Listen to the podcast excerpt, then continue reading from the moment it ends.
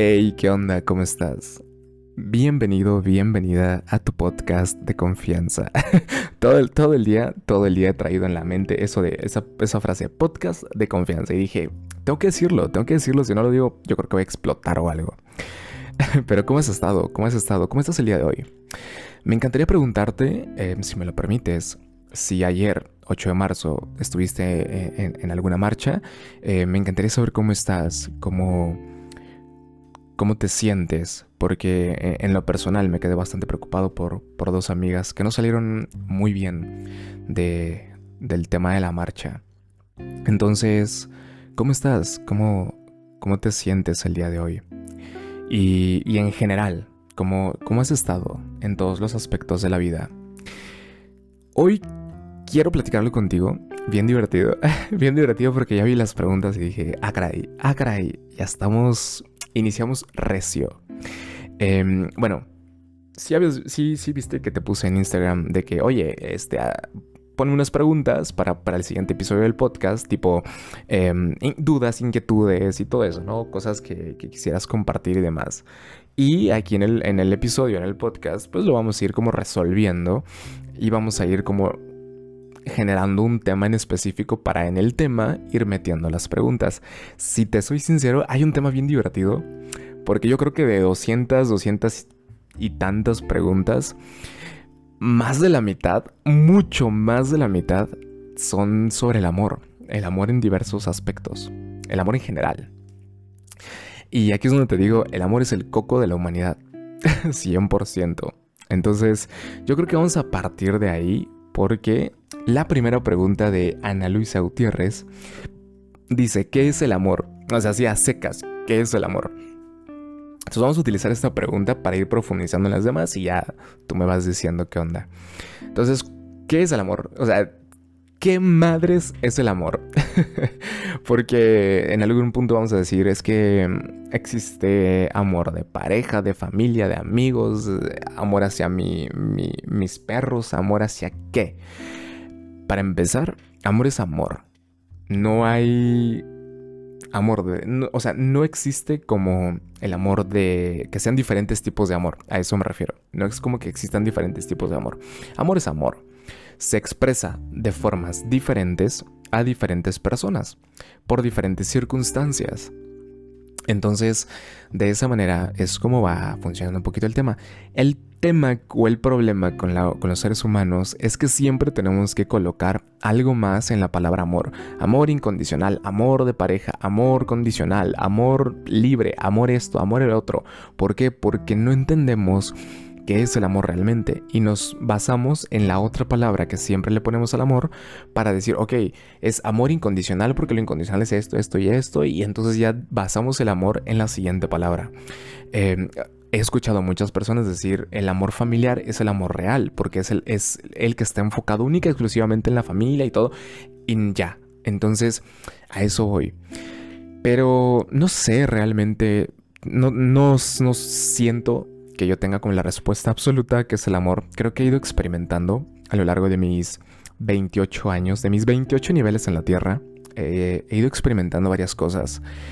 Y, y si me lo preguntas, sí te podría decir que el amor es una energía. El amor es esa energía natural con la que el ser humano nace y de la que el ser humano es creado. Es esa energía que nace, crece y brota raudales de nosotros. No es algo romántico. El amor no es algo que los seres humanos inventamos. El amor no es algo que los seres humanos incluso ni siquiera lo descubrimos. El amor es lo que somos. Eso es el amor. Hay algo que me encanta, que de una vez lo leí eh, en un libro de Osho. Osho es un maestro espiritual, filósofo, que me hizo muchísimo sentido. Osho dijo lo siguiente, el amor es una cualidad natural del ser humano como respirar. Respirar es una cualidad natural del ser humano. ¿Y qué es una cualidad? una cualidad es, son características muy especiales, permanentes en muchas ocasiones, que distinguen y definen a ciertas personas, bueno, más bien a, a, todos los seres humanos, a, todos los seres vivos en general, a algunas cosas incluso, Eh, una cualidad puede ser una característica natural e innata o puede ser algo que tú adquieras. Sin embargo, cuando hablamos de el amor, es una cualidad con la cual nosotros nacemos de forma natural.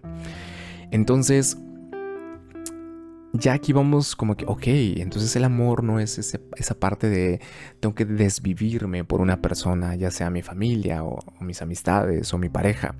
Porque si, si te puedo decir algo, em, una vez escuché decir es que el amor duele, el amor verdadero duele. Es mentira, eso es propaganda. te, lo, te lo juro. Cuando realmente es amor, no tiene por qué doler. Em, cuando sientes amor de una persona, no tiene por qué doler. El proceso al amor propio tal vez pueda doler. Pero cuando hablamos ya del amor en general, no tiene por qué doler. Y he escuchado a otras personas decir, es que el amor es sacrificio. Yo me sacrifico y por eso es que amo. Y es también eso es mentira. Si, tengo que decirte algo en lo personal, em, daría mi vida, así literal, eh, eh, como el, el término sacrificarme, daría mi vida, me sacrificaría por las personas que amo, pero no porque crea que eso va a validar el amor que les tengo, sino porque yo tomaría la decisión de hacerlo. No porque diga nuevamente, es que si lo hago es porque los amo. Si no lo hago, no los amo. No, al contrario. Entonces, el amor no es sacrificio. No tienes que sacrificarte por nada ni por nadie para, entre comillas, decir es que amo o recibo amor. Eso es mentira. Entonces, nuevamente, ya vamos como que conectando varias ideas, ¿sí? sobre qué es el amor. Y, y al igual que la meditación, el amor es, es esa parte de conocernos en totalidad y explotar e irradiar la mejor y la más plena versión de nosotros mismos. Y no solamente eso, sino en esa parte de, de expresar nuestra mejor versión, claro, aparece nuestra sombra, nuestra oscuridad, y con amor yo la acepto y la integro. El amor es, ese entendimiento y razonamiento, sin llegar a justificar ni juzgar. ¿Ok? Entonces, aquí es donde voy a meter la siguiente pregunta de Larisa 2000 que dice, ¿qué es el amor propio? Justamente vamos en la misma línea. Y si ya entendemos qué es el, qué es el amor en general, bueno, ¿qué es el amor propio? Eh, el amor que yo me tengo. De entrada te voy a decir que algo que he aprendido es que no es lo mismo amor propio que autoestima. Sonará muy feo, pero tú puedes ver una persona con una autoestima puta, muy cabrona, o sea, neta, muy cabrona. Y solo tienes que saber dónde, cuál es su punto débil, dónde tienes que mover la pieza clave y se desmorona toda la autoestima. Em, te lo digo, te lo digo también porque mi sombra, parte de mi sombra o mi oscuridad es ser una persona manipuladora. Y te puedo decir que a mí me expulsaron de la prepa mm, por muchas razones. Una de ellas por manipular a dos personas, porque me di cuenta que podía hacerlo, y al manipular las dos personas, dos tipos, dos, dos chavos, se pelearon. Y lo único que me fue es que me di cuenta cuál era el punto débil de las dos personas em, y se empezaron a pelear. De hecho, se empezaron a pelear por, por, una, por una amiga y, o sea, porque a los dos les gustaba y todo eso, bueno, X. Entonces, ¿a qué voy con esto? A que si tú sabes, igual que, el tema de la manipulación, ¿cuál es ese punto débil? Solamente lo sacas de aquí, sacas ese o tocas ese punto en la persona. Como, como yo en su momento agarré y, vi que el punto débil era la falta de atención en los dos y dije, ah. Y les empecé a dar atención de esta persona. Y, y dije, ok fue un experimento bien raro, no estoy orgulloso, no me arrepiento porque gracias a eso dije, no quiero hacer esto, güey. Y, creo que eso es importante. Entonces, de la misma manera, el autoestima funciona así. Entonces, te lo digo, he visto personas con autoestima muy cabrón y les tocas nada más el tema de sus papás y pum, se viene para abajo la autoestima. O les tocas el tema de em, dependencia emocional y se viene para abajo. ¿Por qué? Porque la autoestima camina en la línea delgada entre amor propio y ego. Y normalmente se va hacia el ego, porque el ego sí hasta cierto punto te puede empoderar. Sin embargo, si no se controla, te consume. Y el ego es frágil. Por eso no existen corazones rotos, existen egos rotos. Entonces, básicamente así es. Es como de, oye, O sea, está cabrón. Y así, así funciona la autoestima. Pero, ¿qué pasa con el amor propio? ¿O, qué onda con el amor propio? El amor propio no solo es amarte, cuidarte, valorarte, respetarte. ¿Has visto los icebergs? Que un iceberg literalmente es como que el 90% de su masa está bajo el agua. Bueno, así es el amor propio. Porque normalmente nosotros vemos como que la parte no tan compleja de las cosas. Em, vemos la, parte superficial que es el amor propio eh, me sirve para cuidarme, para valorarme, para respetarme, para, para amarme, para lo que sea, ¿no? Pero ya cuando profundizamos más en qué es el amor propio, encontramos que el amor propio es nadar en muchas ocasiones contracorriente. ¿Y por qué contracorriente? Porque cuando te das cuenta realmente que las personas más tóxicas en tu vida son tu familia, mamá y papá, entonces por amor propio te alejas, por amor propio pones un límite, por amor propio marcas raya, hablas, eh, trabajas en ti. Y eso es lo que te decía, el proceso al amor propio es el que puede llegar a doler. Porque sí, nadar contra corriente es jodido. Porque dices, güey, o sea, como mi madre, como mi, como mi hija, como mi hermana, como mi hermano, son personas tóxicas. Y son personas que en lugar de aportarme, simplemente me están quitando todos los días. Y sinceramente, yo soy, yo soy partidario de que, ok, pues si puedes y pueden arreglar ambos el vínculo, chingón. Pero si te das cuenta que tú estás poniendo de tu parte para arreglar el vínculo y la persona no quiere, entonces es momento de decir, ¿sabes qué? Recojo mis maletas, hago todo y me largo. Y eso es parte del amor propio, es poner ese límite con las personas, con las personas incluso que amas. Y parte del amor propio es empoderarte, darte ese valor, llevarte hasta las nubes, colocarte en un pedestal sin ver a las demás personas como menos, sin ver a las demás personas por debajo de ti. ¿Me explico? Porque el amor propio es, si yo, si yo salgo, si yo crezco, si yo me empodero, entonces puedo aportar a mi alrededor para que todos crezcamos y salgamos. Esa parte es la parte del amor, del entendimiento, del razonamiento. Entonces, el amor propio es eso. El amor propio es nadar contra corriente, cambiar patrones de conducta, cambiar patrones repetitivos, trabajar en uno mismo, darnos tiempo. El amor propio nos lleva a experimentar tanto nuestra oscuridad como nuestra luz e integrar ambos para llegar a nuestra mejor versión. El amor propio nos hace aprender a soltar y dejar ir a las personas cuando ya no vibran con nosotros, por mucho que las amemos. Y aprender a soltar y dejar ir no significa dejar de amar, significa dejar de permitir, dejar de permitir el daño de quien sea. Y te lo digo porque he visto muchísimas personas em, ya adultas, bastante grandes, que tienen hijos que tienen hijos ya con una profesión, ya viviendo solos, con una familia, y permiten aún el daño, permiten muchísimo daño. Y permiten muchísimo daño porque tienen en la cabeza de que es que como es mi hija, como es mi hijo, voy a permitir el daño porque lo amo. Al contrario, porque lo amo, porque amo a la persona, voy a dejar de permitir eso. ¿Me explico? Entonces, eso es como funciona realmente. Y de esa, de esa manera es como podemos ir reflexionando y profundizando más que nada sobre el amor. Y justamente la pregunta de guion bajo van 888, qué buen número, guion bajo, dice a qué se refiere con empezar a amarte a ti mismo. Literalmente, como lo veníamos diciendo, em, cambiar absolutamente toda tu vida, no por otras personas, por ti. Porque llega un punto en el que dices, güey, ¿sabes qué? Qué cansado. Y te lo voy a decir así, perdón por la palabra, pero qué hueva amanecer, un día y dices, ah, otro día más. En lugar de que digas, güey, puta, qué chingón, güey. Otro día, a huevo. En lugar de decirlo así. Entonces, literal, el, el empezar a amarte a ti es nuevamente nadar contra corriente y cambiar muchos patrones en tu vida.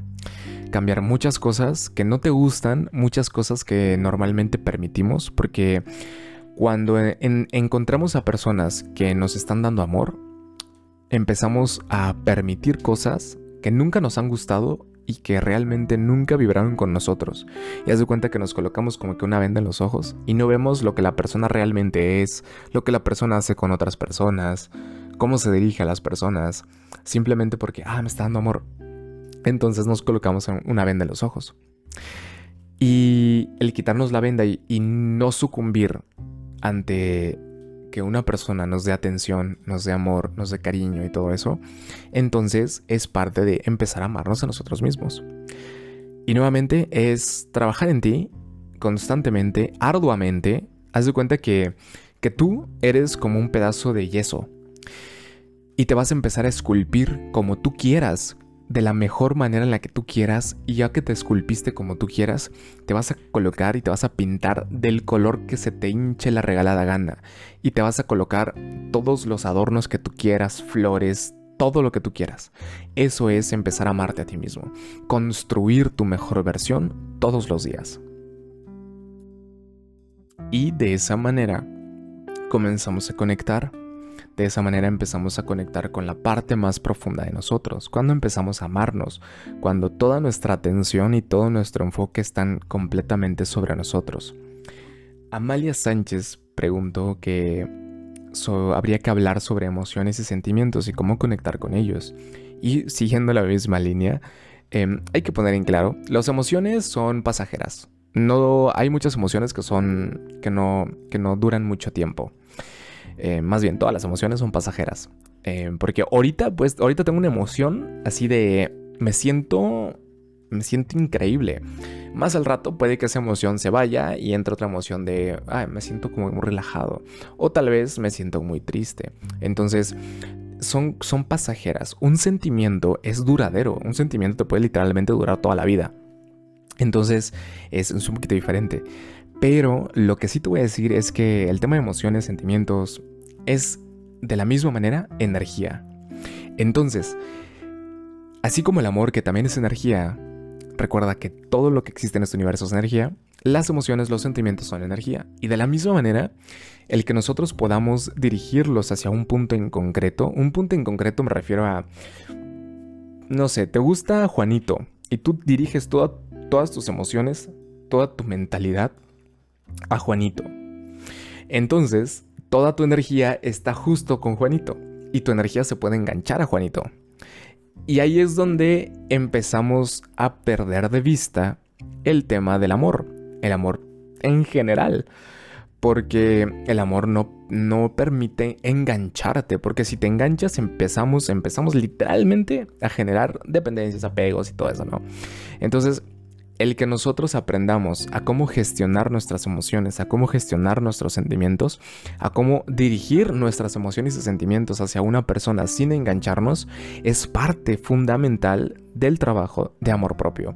Porque si dentro de nosotros hay una carencia, definitivamente las emociones y los sentimientos se van a enganchar. Y ahí es como te digo, hay que trabajar personal, hay que trabajar el amor propio, hay que dejar de ver y, llenar nuestras carencias para que podamos conectar bien con nuestras emociones y nuestros sentimientos. Y para que de esa manera no se enganchen cuando los dirigimos hacia una persona. Y, y Valdés-Uri dice, ¿cómo puedo manifestar correctamente? Eh, literalmente, así. Trabajando tus emociones. Porque hay algo muy importante. Cuando manifestamos, muchas veces manifestamos desde la carencia. Manifestamos de, es que yo necesito tener este trabajo, necesito tener este dinero, necesito. Y empezamos a manifestar a través de la carencia, en lugar de manifestar desde la parte del amor. ¿A qué me refiero con manifestar desde la parte del amor? Cuando hablamos de manifiesto desde el amor, es manifiesto desde el entendimiento y la comprensión de que de una vez voy a manifestar un trabajo y no va a caer del cielo. Tengo que trabajar en la paciencia, tengo que trabajar en mi procrastinación, por ejemplo, tengo que trabajar en mis vínculos, tengo que trabajar en muchas otras cosas. Entonces, cuando manifiestas desde el amor, manifiestas desde entiendo cómo van a llegarme las cosas, entiendo que tal vez lo que voy a pedir no me va a llegar en dos segundos entiendo que lo que estoy pidiendo tiene que ir acompañado de voy a trabajar, voy a salir a hacer las cosas. Entonces, cuando nosotros manifestamos realmente como desde el amor, desde ese entendimiento, haz de cuenta que lo que la manifestación hace es ir quitando los obstáculos de tu camino. Y ya tú vas caminando y ya tomas lo que quieres. Entonces, eso es importante. Pero si no, siempre nos quedamos como que en, sentados esperando a ver si nos llega o no nos llega, definitivamente no. Entonces, manifestar desde el amor ayuda bastante. Ayuda bastante a entender cómo funcionan las cosas. Y algo muy importante es que cuando manifestamos desde el amor, manifestamos desde las bendiciones que ya tenemos, no desde las carencias. Ok, está claro que es que sí, neta, necesito un trabajo porque si no, no como. E, es, es un hecho. Pero te lo voy a decir de esta manera. He visto cantidad absurda de personas manifestando, eh, quiero un trabajo así, un sueldo así, el ambiente laboral así y todo. Y pidieron lo perfecto, ¿no? Está increíble y, y está bien lo que hicieron. Pero quieren un, ambiente laboral sin toxicidad y resulta que quien manifestó tiene toxicidad adentro. Entonces, mm, no hay un poquito de coherencia en eso. ¿Me explico? A eso me refiero con manifestar desde el amor. quiero un trabajo así, así, así, pero no me estoy preparando. No hay coherencia. y esto pasa siempre. Entonces tiene que haber este entendimiento y este trabajo de amor propio. Tiene que ser hacia nosotros y desde las bendiciones que ya tenemos para poder entonces realmente manifestar lo que queremos, no desde la carencia. Y, de la misma manera pasa porque de repente nos ponemos a manifestar ciertas cosas y no hay una coherencia entre lo que pensamos y lo que sentimos.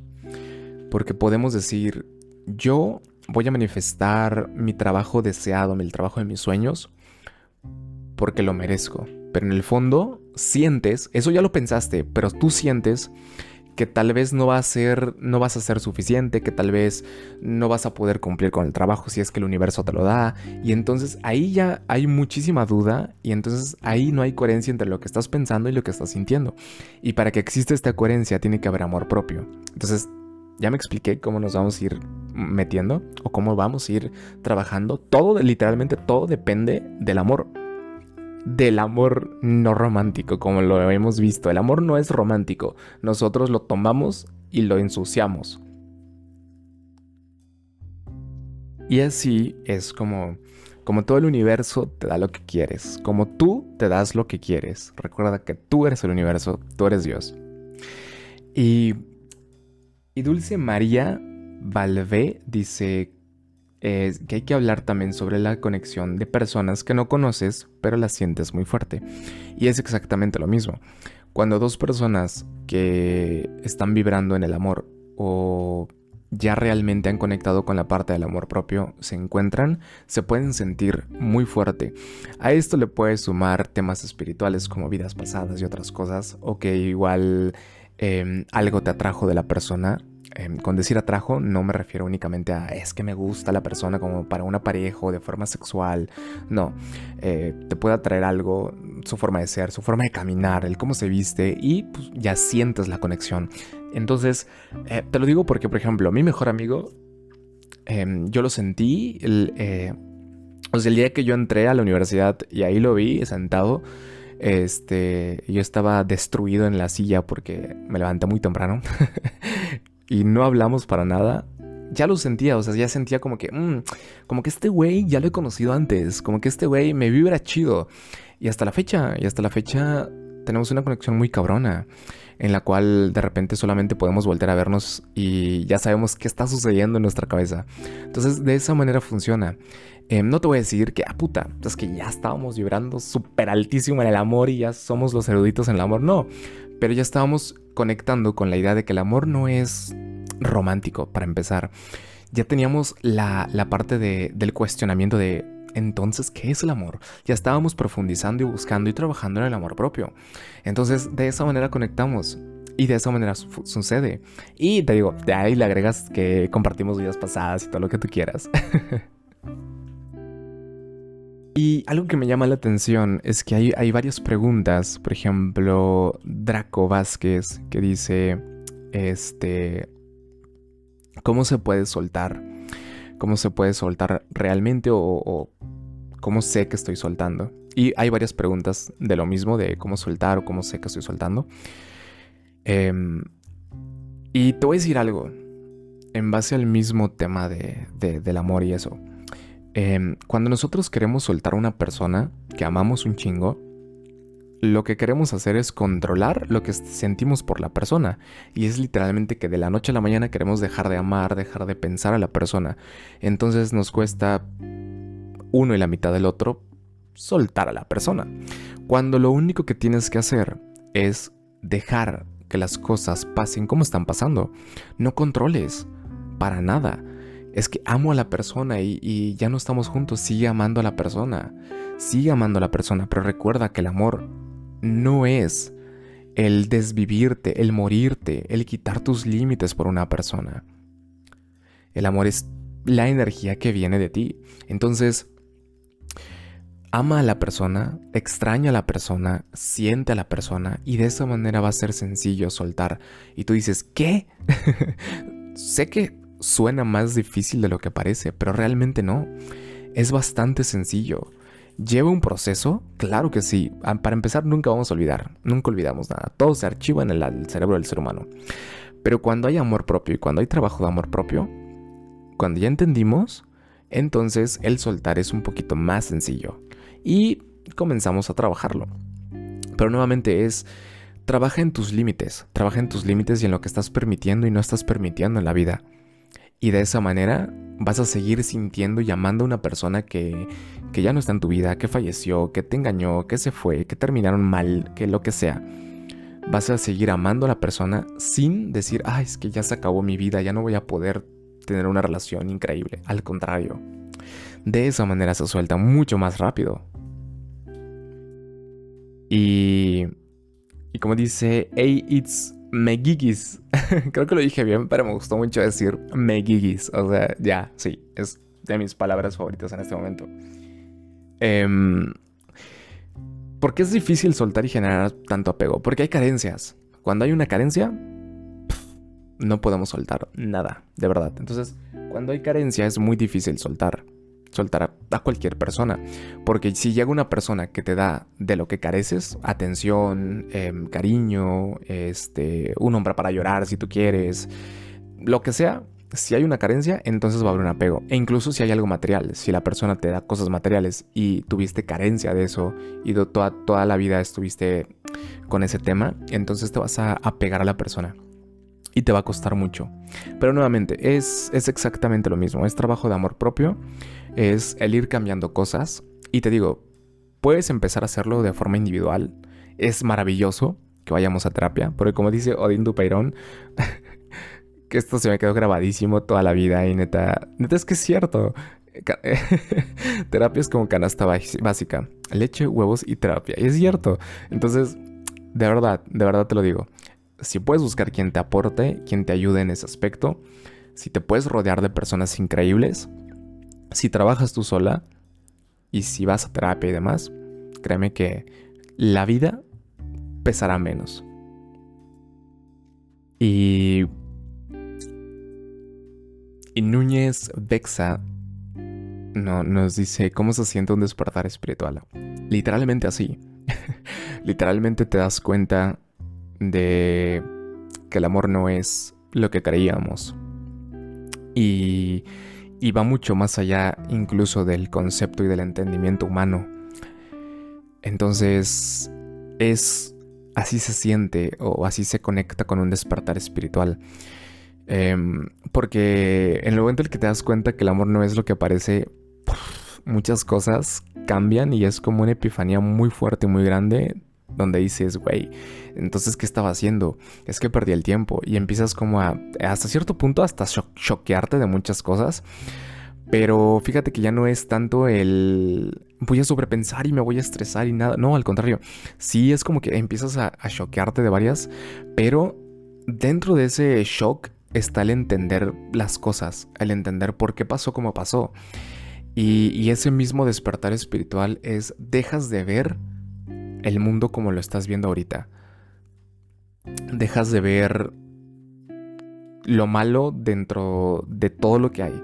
Porque te digo, mm, tal vez, no sé, no vayas a conectar mucho con lo que te voy a decir por muchas razones y es entendible, pero no existen personas malas, existen personas rotas en este mundo. Que no se justifica con eso, que hagan actos aberrantes y, y muy crueles hacia otras personas y otros animales. Pero son personas rotas.